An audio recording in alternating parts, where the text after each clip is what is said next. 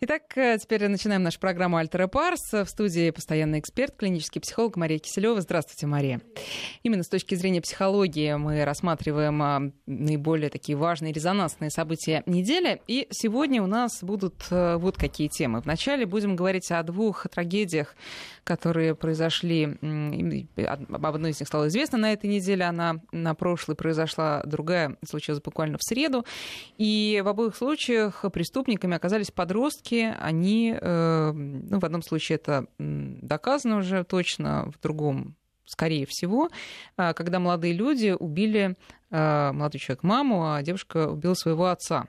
Вот мы поговорим а, вообще об этом, почему такое происходит, кто виноват, кого можно винить, то ли это воспитание, то ли это какие-то внешние факторы, среда, то ли это вообще генетика, с которой ничего не поделать. И что делать, если отношения с ребенком оказались на грани, как избежать фатальных ошибок. А потом а, уже тональность у нас разговор поменяется кардинально, я бы сказала. Мы уже не... Мы о трагикомедии будем говорить, о том, что произошло на Украине и чем заполнен интернет. А, а в этой истории три действующих лица. Это Михаил Саакашвили, губернатор Одесской области, министр внутренних дел Арсеноваков и Граненый стакан. И вот мы будем каждую из них, э, все грани рассмотрим. Ну, может быть, это стакана тоже доберемся. Э, психотипы э, действующих лиц, я надеюсь, разберем. И у меня такой вопрос будет к Марии, почему в России, например, вот это же тоже у нас раньше было, а сейчас нет. Вот почему? Ну и под занавес все-таки вспомним о том, что до Нового года осталось 11 дней, поговорим про психологию этого праздника, постараемся настроить себя на такой хороший, а, мирный, добрый год. Возможно, кому-то это настроиться не очень просто. Вот мы, надеюсь, им поможем. Ну что ж, э, сразу объявлю наши координаты. Дорогие друзья, вы можете тоже присылать свои вопросы Марии и в виде смс на номер 5533 в начале слова «Вести» и, конечно, на WhatsApp номер 903 170 63 63. Итак, первая наша тема, ну, действительно страшная. Речь о двух преступлениях. Э, первое, вот по хронологии, произошло в конце прошлой недели. Речь идет о 19-летнем Егоре Сосине. Он сын Игоря Сосина. Это совладелец торговой сети АБИ и один из создателей сети Старик Хатабыч. Там история была такая, что этот молодой человек э, с матерью поехали в Казань на какую-то психотренинг, кажется. Угу. И, как говорят следователи, вот скорее всего было э, так. Находясь под воздействием наркотиков, молодой человек убил мать в отеле. А вторая история произошла в эту среду. Э, девушка из Подмосковья, 15-летняя школьница, э, поссорилась с, родителями, и э, вот буквально это, все произошло в течение полудня, по-моему, там нескольких часов. А, она позвонила своему молодому человеку, он пришел, они дождались, когда все заснули, мама и папа и старшая сестра, и нанесли ножевые ранения отцу и матери, отец скончался мать выжила. Вот, э, э, Мария, мотивы разные, но, возможно, можно какой-то общий знаменатель подвести под это. Э, что, в чё, а, в чем дело? Тотальное э, отчуждение, э, какое-то вот отсутствие контакта родителей и детей. Вот в чем дело?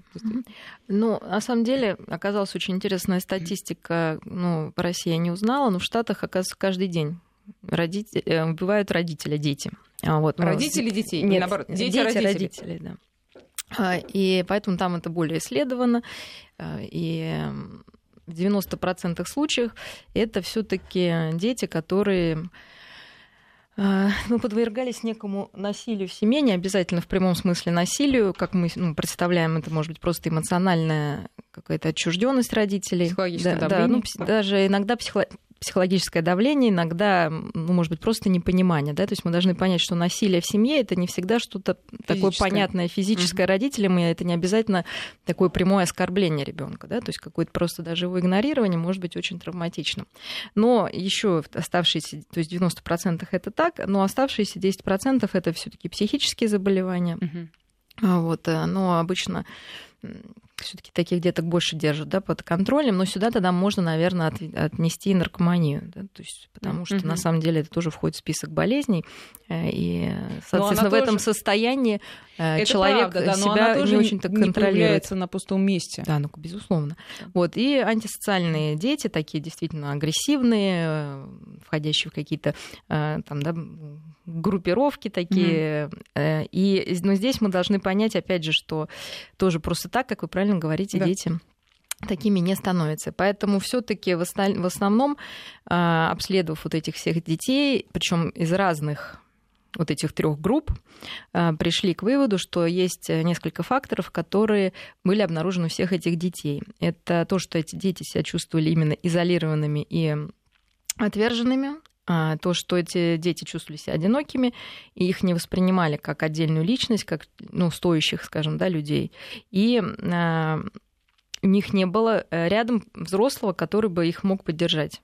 Угу. То есть, э, если какая-то есть бабушка даже хотя бы, например, или учительница, воспитательница, я не знаю, а друг, то как бы все это легче переносится, все, что я перечислила. Но если человек абсолютно вот чувствует себя одиноким, то, соответственно, он чувствует себя в ловушке, и получается, что изначально в нем убивает личность, а потом он убивает родителей. Физически. Да. Но это вот общие причины, а общие предпосылки вот к этому одиночеству какие? Я думаю, что тут как, как раз э, они разнятся. То есть э, кто-то из родителей, ну, ну возьмем какой-нибудь низший социальный слой, да, ну, они вообще занимаются своими делами, пьют, например, или там, я не знаю, гуляют, им вообще не до детей. А кто-то просто не умеет наладить контакт с ребенком. Возникают какие-то проблемы, и, да, он, и, да, угу. и, и он, он просто отстраняется, не знает, как их решить. А, конечно, совершенно право, что э, Получается, что одни просто не хотят, а другие хотят, но не умеют. Угу. И э, в настоящее время основной акцент э, у родителей все-таки сводится к тому, чтобы дать детям хорошее образование, если мы говорим о каких-то ну, нормальных семьях. Да, сред... средних, да. да. А если... И вот этим хорошим образованием и учеба, она, наверное, занимает мозг и сердце родителей ну, на 90% минимум. Да? За... И последние 10 это чтобы он был чистый, ну, ребенок помылся, был, как, ну, понимаете, да, какие-то правила, именно да, правила. Да, да, и очень мало о том, что ребенок чувствует. Какие-то. Да. Знаете, мне тут вспомнился фильм Рожденный в СССР, который я очень люблю, вот этот, mm-hmm. можно сказать, сериал Сергея Мирошниченко. И эм, там есть одна из героинь, вот эта девушка, девочка, которая читала замечательное стихотворение «Осень» в первом классе. И а, она считалась вундеркиндом, и, скорее всего, таковой и была. Когда снимали серию, где детям там по, по сколько, по, по 12-14 лет, я не помню, вот вторая серия. А, эта девочка знала несколько языков, она говорила по-японски, по-французски, uh-huh. по-английски, и снималась на фоне огромного стеллажа с книгами. Было понятно, что эта девочка далеко пойдет, так казалось. Когда ее сняли еще через 7 лет, оказалось, что у нее э, просто сломана жизнь, у нее нет никакого контакта со сверстниками, у нее э, испорчены отношения с матерью. Вот это, мне кажется, прекрасная иллюстрация. А, очень часто, к сожалению, такое бывает, когда мы забываем, что ребенок это не робот, которого можно покормить, э, попоить, спать уложить, одеть, помыть, дать учебники и заставить учиться. Это совершенно другой, это, это человек со своей личностью, со своими мечтами, желаниями, внутренними проблемами, заблуждениями. И очень важно это вот, ну, в себе, во-первых, обнаруживать все, что я сейчас перечислила, да, такого не, спорного, да, и тогда будет возможность, собственно, увидеть это а, в своем ребенке или в чужом. И очень часто, ну, много меня расспрашивают, вот что такое, как вот называется, благополучная семья. Я говорю, ну, это всегда какое-то условное название. Вот как сделать детство ребенка счастливым, ну, такие, знаете, какие-то глобальные вопросы.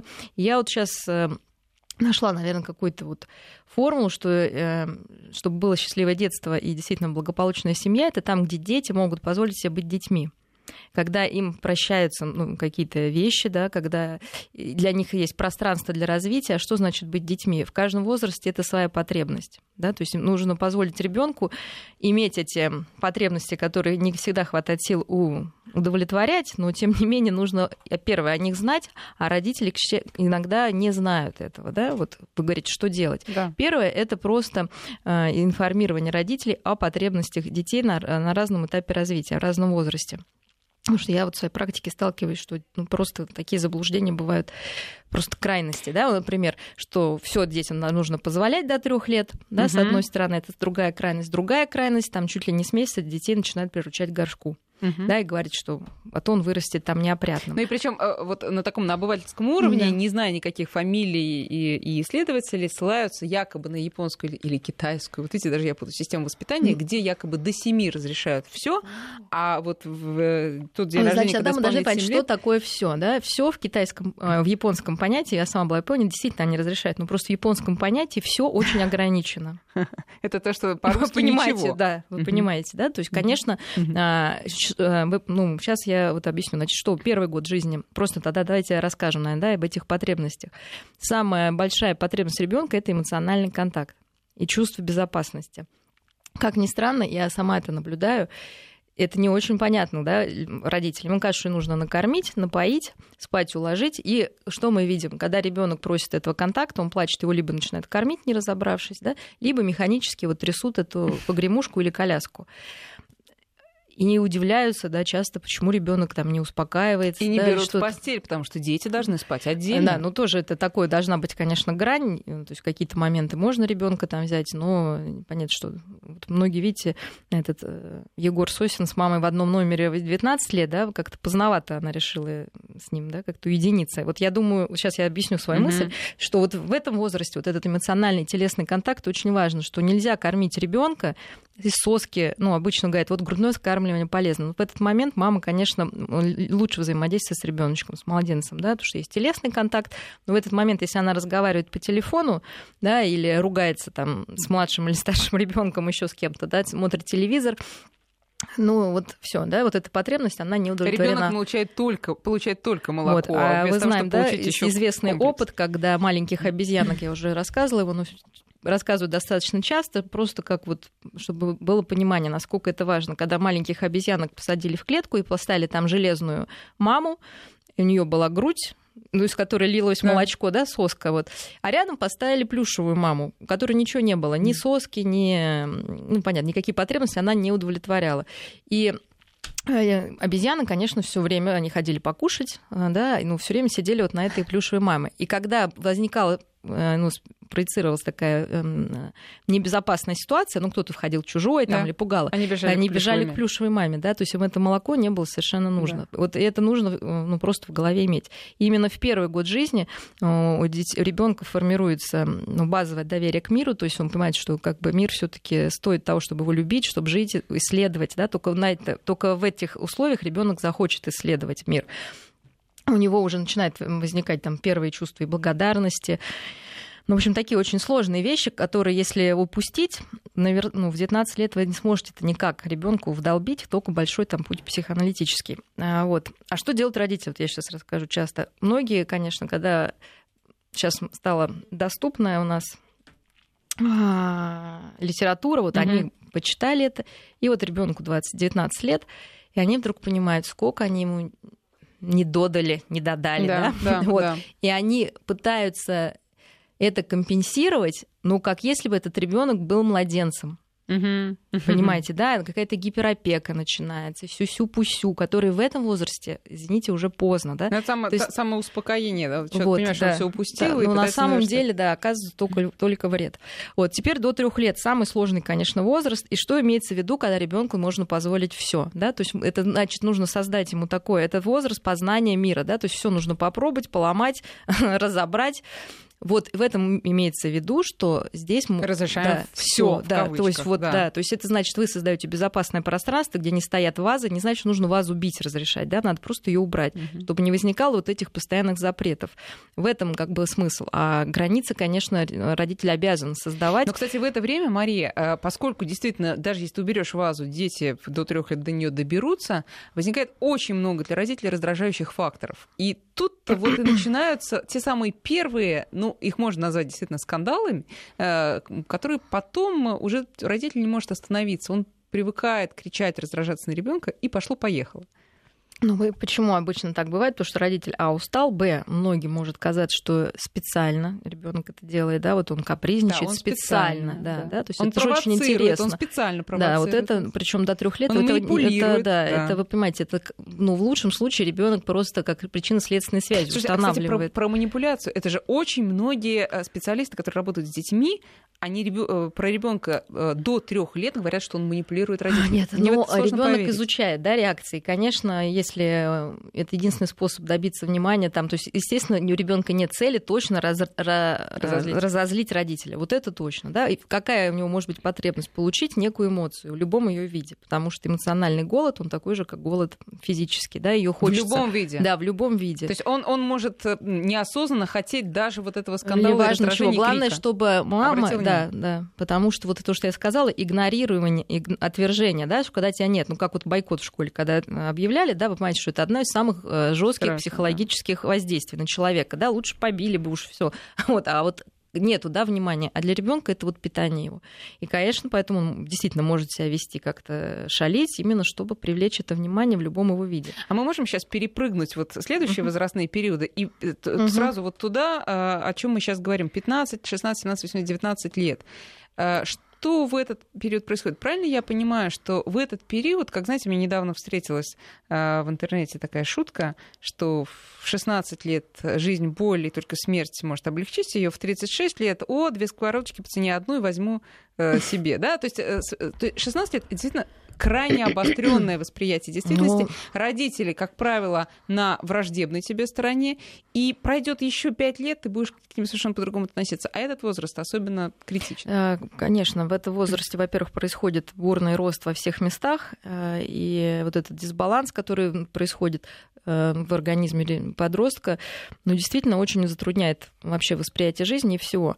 Но главное, с чем расстается ребенок в этом возрасте, это с иллюзиями, со многими иллюзиями. Ну, во-первых, что родители всегда правы, что родители самые лучшие, что родители всегда все делали правильно.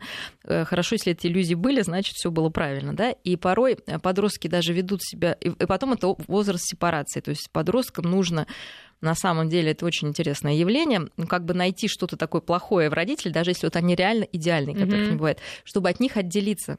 Потому что, ну, вы понимаете, иначе какой смысл вообще куда-то если двигаться? этого не происходит. На самом деле, ну, естественно, плохо, когда это происходит вообще на каком-то там, да, глобальном таком уровне, что ну, люди вот там таком, убивают, как, да, да, да или постоянные скандалы. Но если все идет, знаете, они там, я говорю, в 15 лет там спят в одной постели, вот, ну даже без каких-то там сексуальных подтекстов или там э, вместо того, чтобы общаться с друзьями, лучшие друзья это родители, тоже ну, вызывает некие вопросы. Да? Вот кто кого держит, то ли родители как-то не хотят отпускать ребенка, но это чаще всего, да? потому что все-таки должны, я всегда говорю, что нет каких-то плохих детей и проблем, ну, в проблем есть проблемы у родителей. Да? Вот, и в любом возрасте, к сожалению, это так, потому что все, что мы делаем, с нашими детьми, как, ну, это наша ответственность, да, мы не будем говорить, что мы виноваты там или что-то. Потому что обычно родители делают как лучше, как им кажется, так, как они умеют, так, как их так, как это было принято у них. Либо напротив, да, то есть они понимают, что то им не нравилось. То есть сложно э, в себе воспитать без внутренней работы такой осознанной новую модель воспитания детей. То есть можно либо повторять старую, угу ну, в смысле, то, что как вас воспитывали, да, да?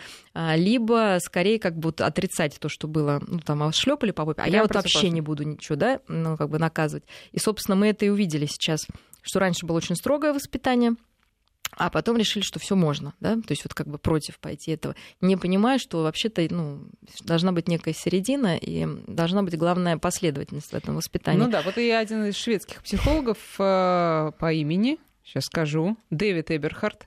Он э, читал недавно интервью с ним, который говорит о том, что либеральное воспитание современное как раз вредит детям и родителям. Оно вредит, оно мы не, пугает мы... детей, потому что в итоге родитель оставляет этого ребенка. Ну как пугает, а, а дети друг, другого не знают. Они, предположим, с молодых ногтей воспитываются достаточно демократически. Нет, ключе. я имею в виду, что для ребенка это очень страшно, когда его никто не может остановить. Понимаете? Это очень страшное состояние, когда нет этих границ, когда ты вот считайте, как вот ну какой-то бесконечности летишь, у тебя нет границ, да, то есть тебя не могут, ты не, то есть нет, а ребенок как бы понимает, что нет того, если его не может остановить родитель, То есть, значит, как бы сам ребенок за все ответственный. Если в, как, и в какой-то критической ситуации, ну, это так, логика такая бессознательная, да, то меня не смогут защитить, если меня родитель не может остановить да, то а если как бы придет, а, понимаете, нельзя да? опереться в критической. Да. Но нас есть э, кому остановить. Э, это Людмила Баргова, она уже пришла с новостями. Сейчас послушаем, а потом продолжим. 19.33, и мы продолжаем. А, мы вот э, пока первую половину нашей программы говорили про подростку, детскую и подростковую психологию, отталкиваясь от двух э, трагедий, которые произошли в э, России на этой неделе, когда подростки убивали своих родителей. А, вот Мария считает, что всегда виноваты родители. Ну, не надо, ответственно, конечно. Да. То да. есть они должны осознавать свою ответственность за вот то, что происходит с их детьми. Но знаете же, как часто говорят, и особенно часто это говорят родители детей, а, которые в свое время их усыновили, а потом ничего не получилось. Они говорят, с генетикой ничего не поделаешь. Вот воспитывай, не воспитывай, что заложено, а, то Смотрите, и... ну, во-первых, к счастью, уже сейчас доказали, что да, с генетикой уже даже, по-моему, сказали, можно с био... ну, я имею в виду с какими-то болезнями и то, да, если ты ведешь правильный образ жизни, то вероятности меньше. И здесь тоже. Безусловно, нужно понимать, какой у вас ребенок, то есть что заложено природой, заложен темперамент.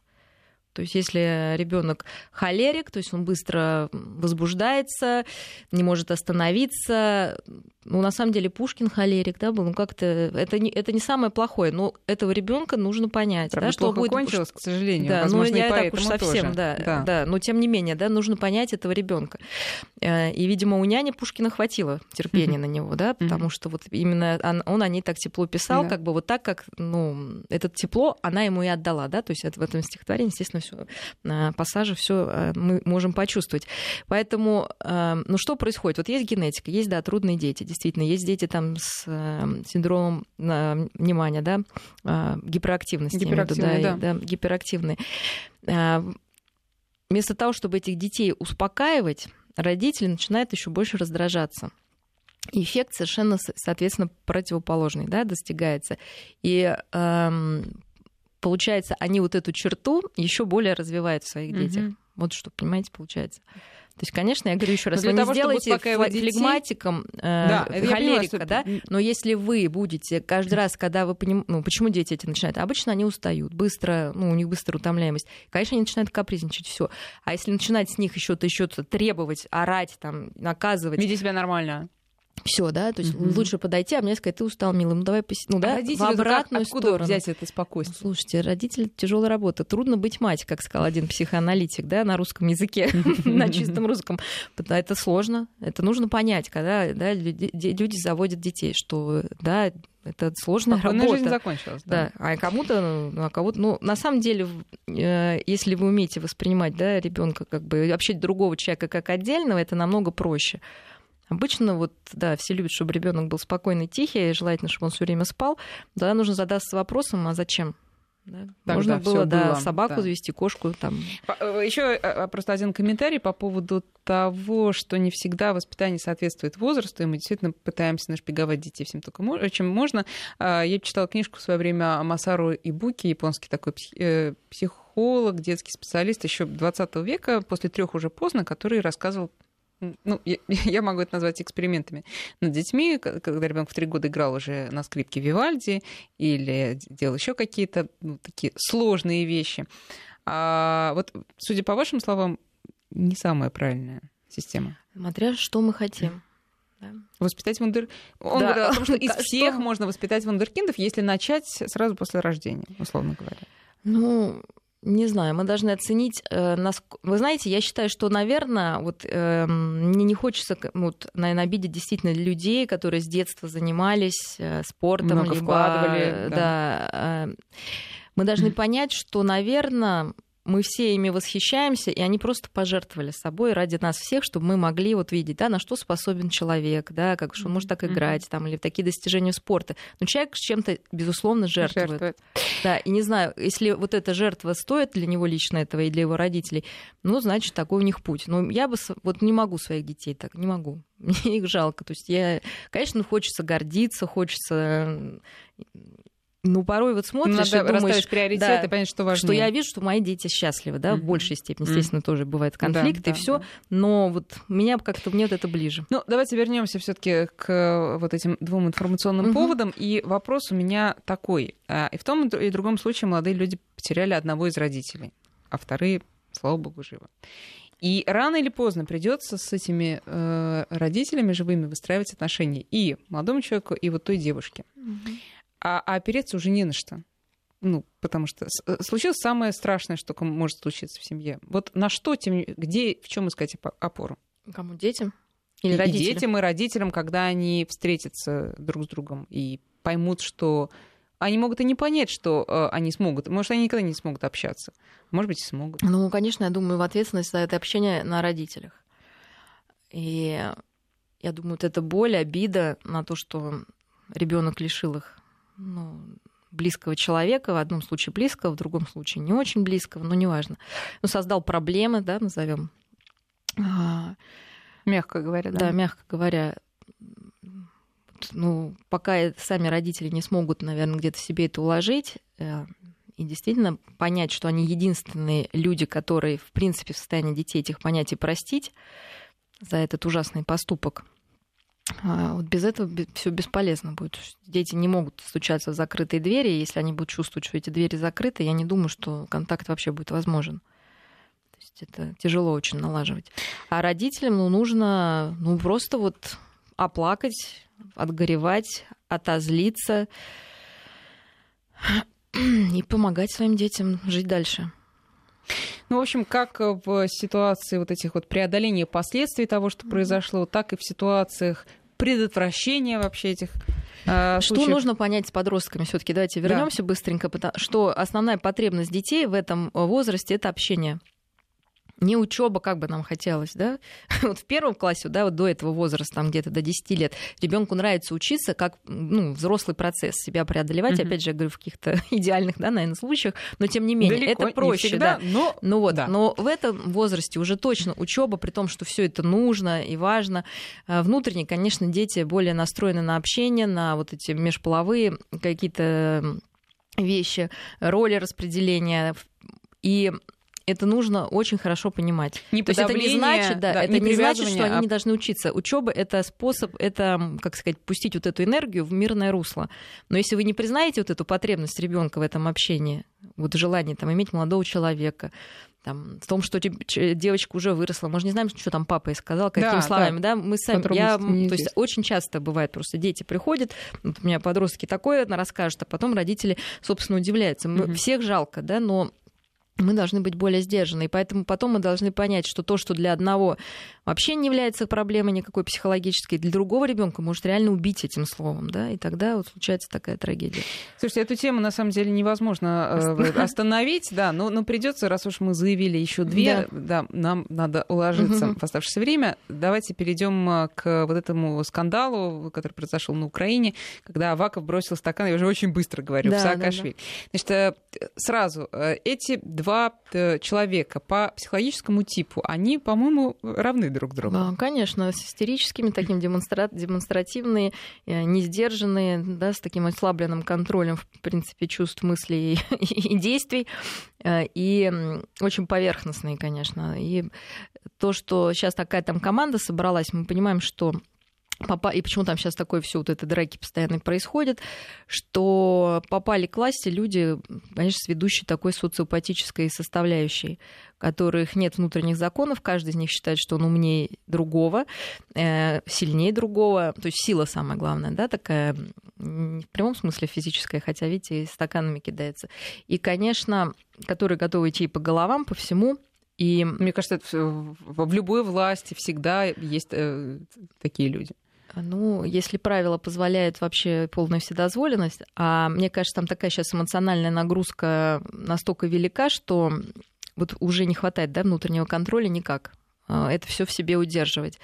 И ну, знаете, как вот, я не знаю, как собака друг у друга кость вырывает, да, вот они mm-hmm. также пытаются наверное, вырвать друг у друга, ну, в первую очередь, наверное, какие-то материальные ресурсы, и поэтому проецируют свои же проблемы на других, но на самом деле, я думаю, все там одинаково. Но смотрите, это происходило замешаны. на э, Вот смотрите, вот опять давайте да, как семья, да? Вот да. есть отец президент. Вот я хотела да, сказать, вот... это произошло в присутствии президента страны.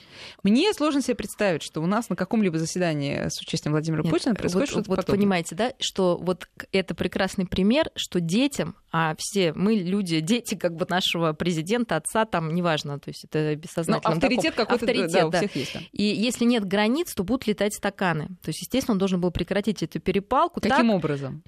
Вот если у человека действительно есть авторитет, то я думаю, что одного слова достаточно. Если этого авторитета нет, а его нет, то ты хоть сам бери дерись, да, тебе дадут, извините, то есть назад э, президент по всегда... Э, вот то есть это внутреннее ощущение. Это как когда ты сходишь в клетку с животными, да, если ты показал свой страх, кстати, интересно, помните вот это козел с тигром, да, да, да подружились, да, да. пока ты не показал свой, как козлик не показал свой страх, его тигр не съест.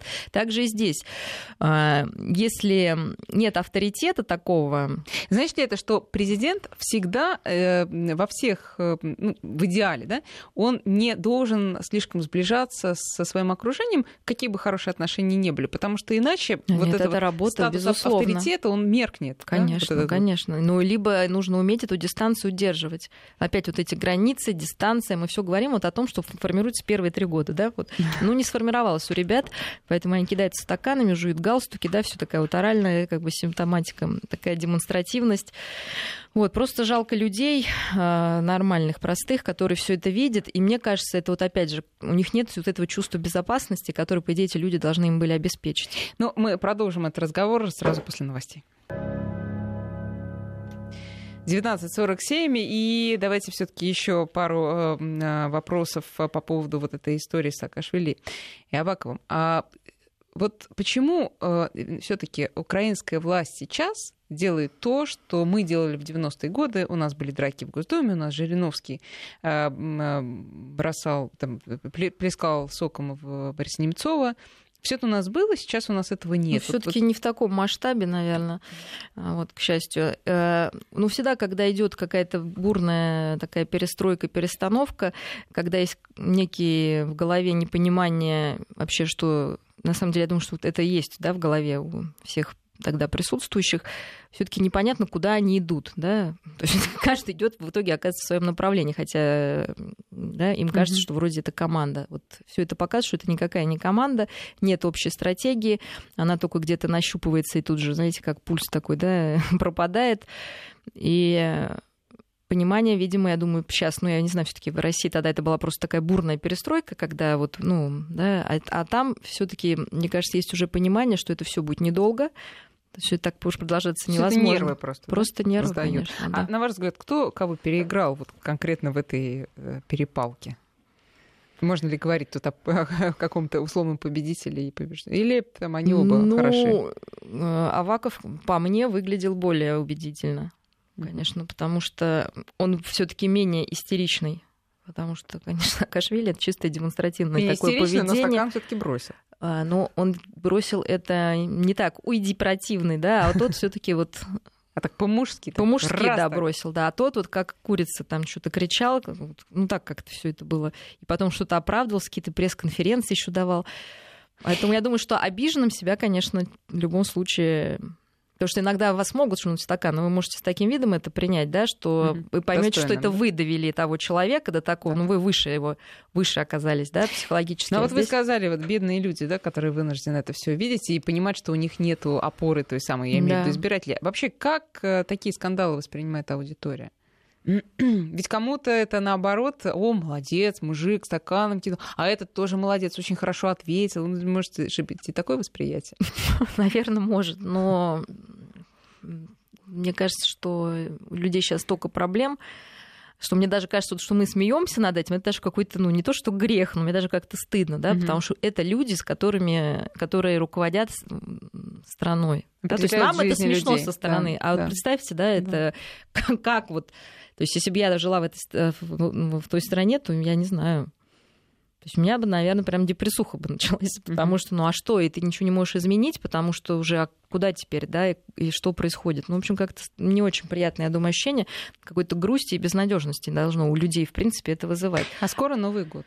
Да, давайте все-таки вот да, мы хорошем, переходим потому что... да, к этому, потому что я думаю, что э, не только украинцы, но и люди в разных странах э, мира, учитывая глобальную нестабильность, ну и в России в том числе, все-таки испытывают сейчас э, ну, тревогу и даже вот эти вот огоньки и замечательные иллюминации, которые и в Москве, и в других городах сейчас есть, они как-то не очень помогают.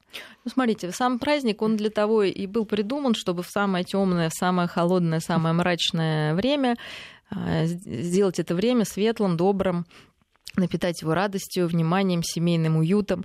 И я думаю, сейчас нужно вот использовать вот это время все-таки как некую передышку от проблем, от э, тревог, э, ну, от всех страхов, которые вокруг э, происходят, и найти в себе ребенка, того, который всегда радовался Новому году, Э, вспомнить это таинство, это ожидание, этого чуда, да, что под елкой появится подарок. Раньше все-таки не все могли себе там позволить, чтобы Дед Морозы прям приходили. Но вот это волшебство, оно бесконечно важно а, для детей, да, прежде всего, потому что это все-таки праздник детский. И взрослые, э, готовясь к этому празднику и подбирая подарки ребенку, конечно, и как-то думая, как они это будут справлять, ну, в какой-то степени тоже вот находят свою эту детскую часть, очень нужную ну, для того, чтобы ну, быть счастливым, чувствовать да, какое-то вот спокойствие, безопасность. И очень важно, я хочу сказать правильно, все-таки относиться к фигуре Деда Мороза родителям, раз уж мы пошли по этому пути, потому что бессознательно Дедушка Мороз это вот такой как раз правильный взрослый, который воспринимает и любит всех детей одинаково, который все может, у которого нет ограничений. И поэтому не стоит детям говорить, что э, если ты себя будешь плохо вести, Дед да, Мороз тебе не, не принесет подарки. Да. Потому что ну, это называется уже как бы манипуляция, да? А, сознание, то есть тогда теряется, дело, да. да, ну, теряется именно вот это волшебство само. Это самое ощущение опоры и защиты. Да, и, сам, и самое главное, опять же, в этом празднике новогоднем, ну, может быть, сделать, как вот говорится, детям действительно позволить больше, не одергивать их, а позволить им быть детьми. Потому что у многих уже детей праздники, вот эти все утренники, они как раз ассоциируются ассоциируется с какой-то жесткой дисциплиной, да, вроде праздник делается для ребенка, но при этом он должен стоять по стойке смирно, да, там выполнять какие-то указания, не шаг лево, шаг право, не шуметь, ну, понятно, заправь брюки, там, ну, я не знаю, да, все, поправь бантик, там, ну, и вот а, кстати говоря, вот это, это обилие всё. этих новогодних праздников, потому что маме дали на работе билет на какую-то Не вечеринку, нужно много, два-три это Не размывается ли у ребенка ощущение вот этого праздника? Я думаю, что часто это больше какая-то даже усталость. Может быть, праздник не размывается, но вот важно, чтобы это было интересно именно вашему ребенку, да, а не просто количеством ну, задавить а, да, вот этих да. А, праздников. И важно, чтобы вы были вместе, да, что, ну, не просто вместе опять за руку, а я там по телефону или думаю о работе, mm-hmm. а вместе вот, ну, вот это чудо разделить. Вот это самое важное, то, что ваш ребенок самый большой будет для него подарок, если вы вместе это чудо разделили, вместе приготовить, вместе, не знаю, там, украсить елку. А, у меня сейчас ребенок вообще прекрасно, даже какая-то идея, экскурсия по елке она. То есть она берет куклу и говорит, это у нас елка, видишь, О, она была, да. И вот она 55 раз обходит, да, и потом она все говорит, вставайте очередь, я всем буду проводить. То есть можно тоже сказать, у меня нет времени, там, слушай, оставь прекрасно. меня уже да, в покое. Да, да. Но ей нужно вот это разглядеть каждую иголочку, каждую вот эту игрушку, 50 раз повторить. Но дети, почему еще часто, да, раздражение происходит, потому что им надо 55 раз все это проделать. А Но... почему?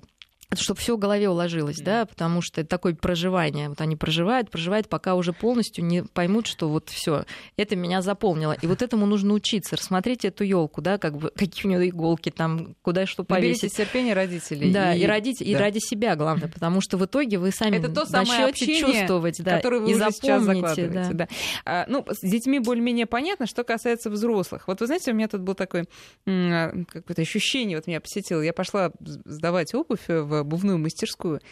И вроде бы предновогодние дни, все украшено. Но люди, и в том числе вот сапожник, который меня принимал, все такие угрюмые. И я вспомнила, а, знаете, какой образ в фильме «Один дома», только я не помню, в первой или второй mm-hmm. части был вот этот метр дотель, а, не помню, как зовут э, актер, актера, который абсолютно точно попал в эту роль, потому что он, вот это же тоже новогодняя комедия, олицетворял собой некое спокойствие, уверенность, доброжелательность. Я подумала, как вот хочется именно в эти дни увидеть такого человека, видеть много таких людей вокруг себя. Ну, как видите, нам как, как поделись улыбкой своей, она к тебе не раз еще вернется. Да, лучший способ э, помочь себе, э, да, это помочь другому. И ну, важно понять, да, что делает этого человека грустным. Да. Скорее всего, что... Ну... То, что я пришла с грустным выражением лица, и вот так на него смотрю вот, и спрашиваю, что ты не улыбаешься? Да, да, что ты не улыбаешься, да. Вот. А если сказать, ну, что-то, да, праздник, наверное, не чувствуется, да, там, ну, как-то, да, вот, да, и да. человек с вами поделится, да, и какой-то можно поддерживающий сказать фразу, но все равно это праздник, ну, как-то, да, то есть не, при, не с претензией к человеку прийти, а с поддержкой. И тогда, я думаю, что будет на, значительно лучше, да, понять, в чем его, собственно, вот это недовольство, что ему скучно, что ему грустно, там, что денег не хватает или что-то, да, и как бы эту проблему, опять же, можно осветить и как-то обнадежить. Э, да, перед выходом из дома э, все-таки надо на что-то хорошее настроиться, и глядишь, и вокруг тоже. Ну, праздник он внутри, безусловно, что все эти елки иголки, да, по идее, все это, конечно, очень важно, потому что это некая ритуальность, да, которая да. нам помогает да. на этот лад настроиться. Но ну, Мария, ну, бывают угу. случаи, э, когда ну, что такое происходит в жизни, когда ну, ничего не помогает. И настроиться очень сложно, и ты понимаешь, что да, Новый год, не Новый год, да просто ночь с 31 на 1, не, не важно какого месяца. Вот в таких случаях э, что делать, в таких ну, тяжелых ситуациях? Ну, если это первый раз такое, первый ну, год да. такого, да, то, ну, может, действительно, у каждого человека есть период. Я думаю, любой скажет, что иногда Новый год прям, прям совсем вау-вау, прям хочется, да. ты его ждешь, иногда это более что-то спокойное, да, и, ну, значит так. Но если это просто прижено с какими-то тяжелыми ну. Ну, да, нужно подумать, да, что как вам будет легче, да, ну и что, ну, отметьте, позвольте себе Новый год встретить так, как вам хочется. Ну, не хочется вам отвечать, ну, лягте спать, и все.